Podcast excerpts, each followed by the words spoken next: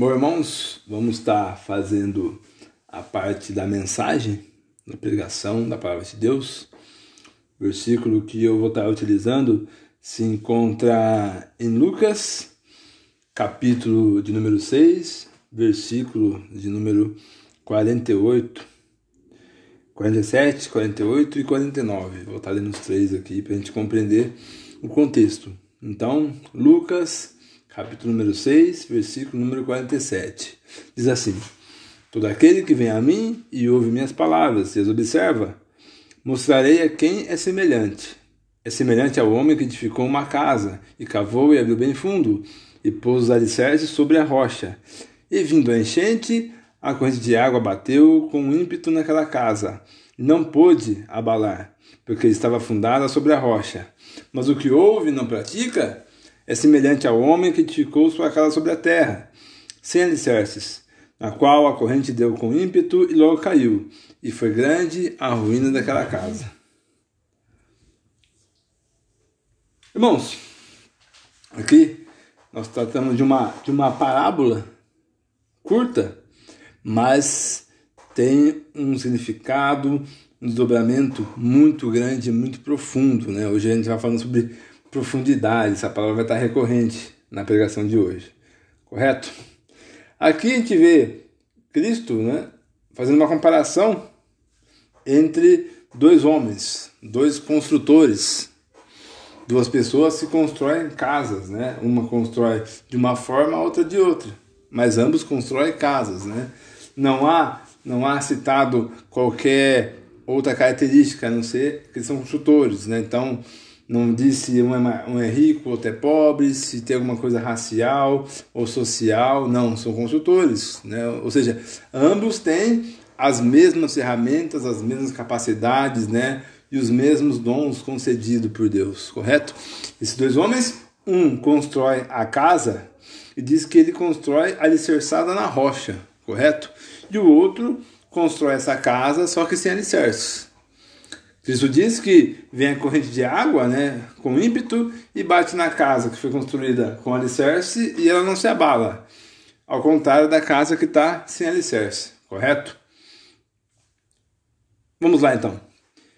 Uh, esse homem que ele se assemelha àquele que ouve as minhas palavras, a observa e a pratica, esse homem ele constrói a casa sobre o alicerce, que é a rocha né? O que é mais nítido aqui é um detalhe, assim, ó, é semelhante ao homem que edificou uma casa e o cavou, abriu bem fundo e pôs alicerce sobre a rocha. Aqui diz uma diferença entre aquele construtor e o outro. Um ele cavou e abriu bem fundo, então esse buraco que ele fez foi fundo. Fundo até quando, Bruno? Até chegar à rocha. Irmãos, essa rocha, né, do grego petrum, petras, né, é, ela é apontada como Cristo, correto? Pode pensar, ah, então eu tenho que construir minha casa sobre a rocha que é Cristo, correto?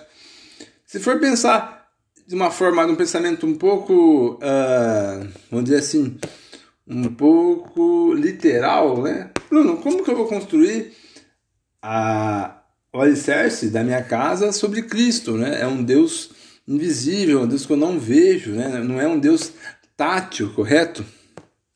Entenda que quando está escrito que a rocha é Cristo, né? E está intrínseco que a palavra de Deus é esse fundamento, correto? Quando ele diz lá para Pedro, né, sobre esta rocha, né, edificaria a minha igreja sobre esta palavra, sobre o que foi dito, correto? Entenda que você tem que construir essa casa com base, como fundamento, o Evangelho. O que é o Evangelho? Cristo é a cruz. Quem é a rocha? É o próprio Cristo. Você entende? Agora talvez começou a ficar mais fácil de compreender a questão de rocha, correto? Então eu vou construir minha casa sobre a rocha, né? Com fundamento de o que? O Evangelho, a palavra de Deus, certo? Agora é o seguinte, esse homem ele cavou e abriu bem fundo, né? Como assim cavar e abrir bem fundo? Como será isso?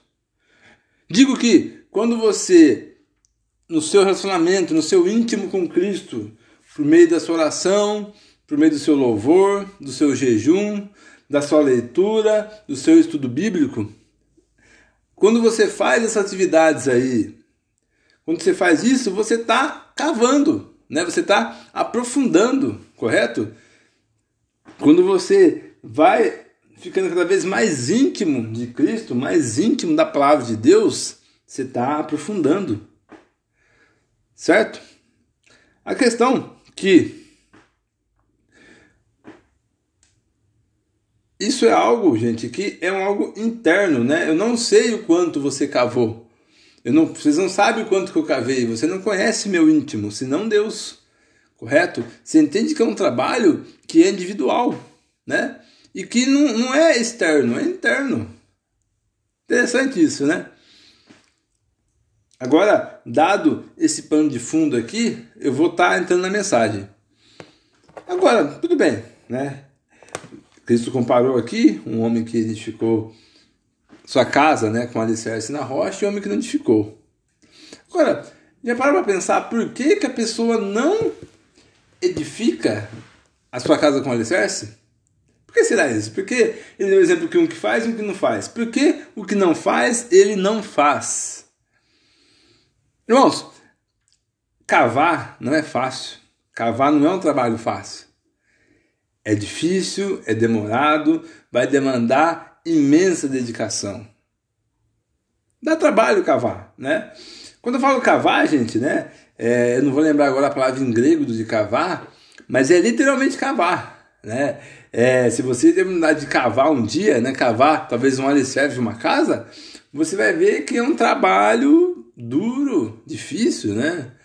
É, a não ser que você tenha uma ferramenta, né, uma máquina para fazer o trabalho duro por você, mas fazer isso manualmente, né, é trabalhoso, correto? E o que ainda é mais, talvez seja mais contundente nisso, é que você vai cavar, cavar e cavar mas ninguém vai ver isso. Não vai haver reconhecimento das pessoas que você cavou bastante. Por que, que não vai haver reconhecimento, Bruno? Porque ninguém vai ver. Entendeu? É uma coisa sua com Cristo. É o relacionamento com Cristo e com a cruz. É uma coisa sua, correto? Eu não consigo sondar o coração dos irmãos para poder avaliar se, o, se cavou bastante ou não, se está bem cavado, se já chegou no alicerce. Não, não consigo, porque essa é uma demanda que somente o pai tem. O pai conhece o coração de cada um. O pai sabe o quanto que essa pessoa cavou, se está profundo ou não, se já chegou na rocha ou não. Entende? Eu não consigo falar isso. Mas você consegue avaliar. Você consegue ter essa dimensão. Se não consegue, Olhe a Deus para que Deus mostre para você. E tanto que é o seguinte, temos o cuidado de cuidar das coisas externas, né? Da casa externa, entende? Da pintura da parede, da questão do telhado, correto?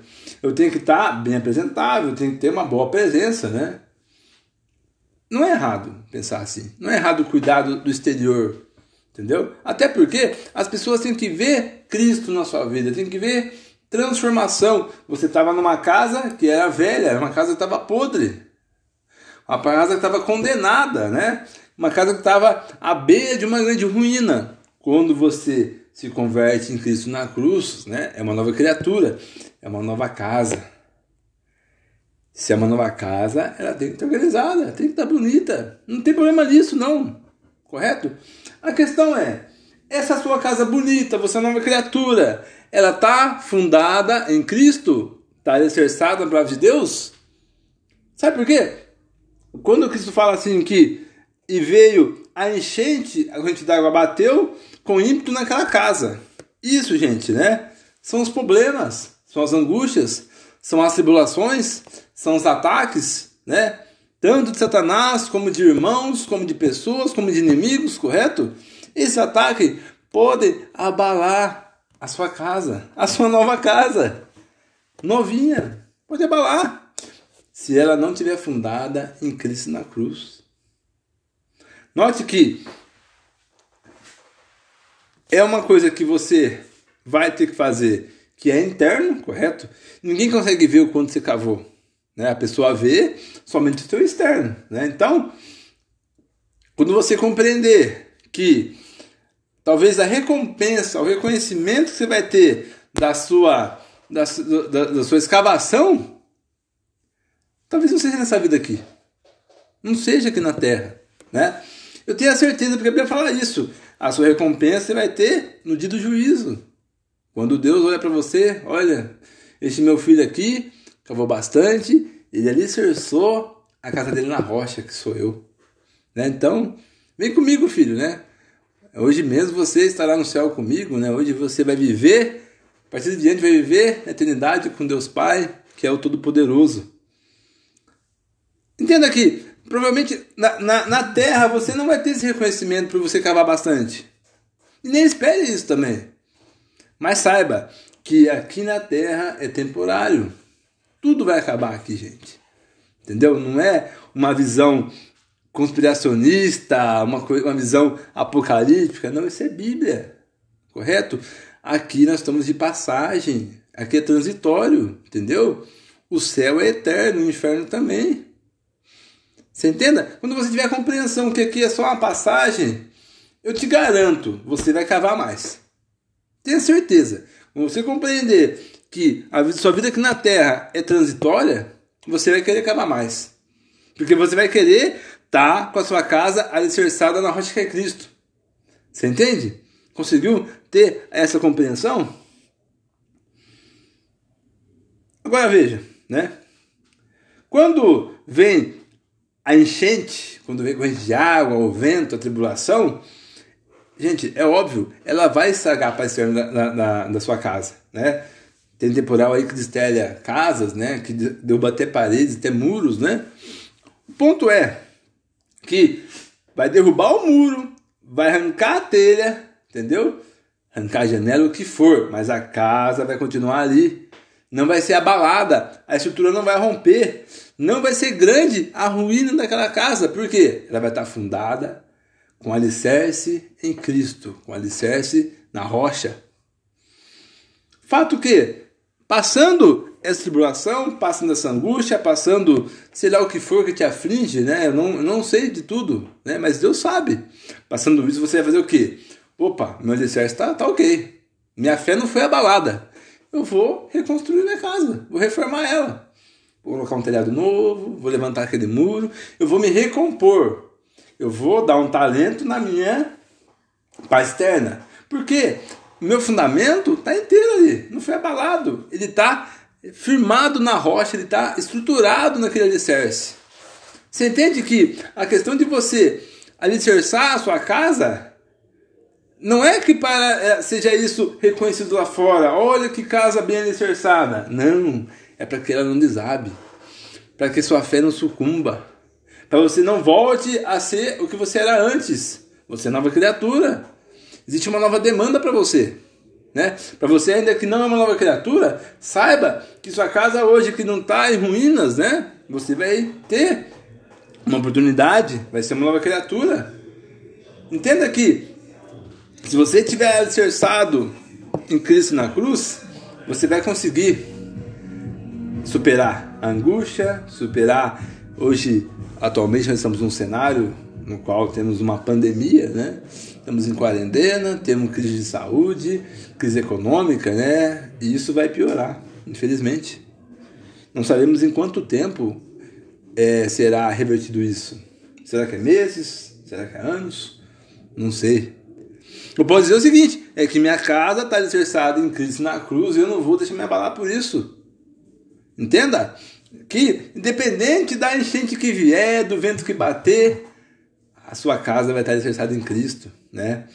Vai passar aquilo lá, você vai se reerguer, vai se reconstruir, você vai manter aquele externo bonito e agradável. Entenda? Mas desde que sua casa esteja alicerçada, correto? Em Cristo. Entendo como o seguinte, né? Diz assim no versículo 47: Todo aquele que vem a mim ouve as minhas palavras e as observa. Mostrarei a quem é semelhante. Ainda que ele fala assim: aquele que vem até mim. certo? Muitos vão até Cristo. Muitos agora nesse momento de, de, de, de aflição, de tribulação, que é a questão da pandemia aí, muitos vão até Cristo, porque veem que não conseguem dar conta, recorrem a quem? A pessoa certa, que é Cristo. Ouve minhas palavras. Repare que há uma diferença entre ouvir e escutar. Aqui na na fala, ouve e as observa. Entenda que aquele que escuta, ele ouve aquilo lá, ele escuta aquilo lá, correto? Passa e sai pelo outro lado da orelha, né? Aquela pessoa que ouve, ela ouve aquilo lá, ela processa a informação. Tudo que você processa, né? A gente pode comentar um pouco de algoritmo, de lógica, né? Mas tudo que você processa vai ter resultado. Qual é o resultado? Né? Pratica ou não pratica? E aí? Você recorreu até Cristo. Legal. Você ouviu a palavra de Cristo. Você observou. Qual é o resultado? Você vai praticar ou não? Ele fala que aquele que pratica, ele cria o alicerce, ele cava, cava bem fundo e põe o alicerce sobre a rocha. E aquele que não pratica, não faz isso, não tem alicerce. Entenda que é uma demanda muito individual isso. Eu não consigo cavar por você. Você não consegue cavar por mim. Entenda que eu posso te orientar, eu posso dizer o que você tem que fazer, posso mostrar, ó, a Bíblia diz assim. Mas eu não consigo cavar por você. Você não consegue cavar por mim. Entenda que é uma demanda individual? Irmãos, a salvação é individual. Depende de cada um, são escolhas. Correto? Eu escolho praticar ou não.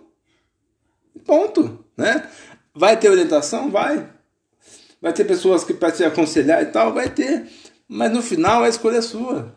Você entende? Se você não quer ter um relacionamento íntimo com Cristo, você não vai ter. Entenda que tem que ter uma demanda sua. Entenda que já está tudo pronto, tudo preparado. Cristo já morreu na cruz pelos seus pecados. A questão é que você colocar em prática isso. Esse é o ponto, é você cavar. Infelizmente, não conseguimos cavar um pelo outro, correto? Agora vamos ver mais um ponto. Bruno, você comentou isso daí, mas eu cavei. Cavei, cheguei até a rocha e sei lá. Agora? Irmãos, se você já alicerçou sua fé em Cristo, né, sua casa já está alicerçada, correto, né? Não para por aí. Até porque precisa manter alicerçada nisso. Há uma manutenção, correto? Quando você já cumprir a questão de você cavar bem profundo, né? e você teve êxito nisso, logo você tem o que? Repertório. Ajude o outro. Não acabar. Ajude a falar, ó, como que eu fiz isso? Bruno, como você cavou bem profundo, né?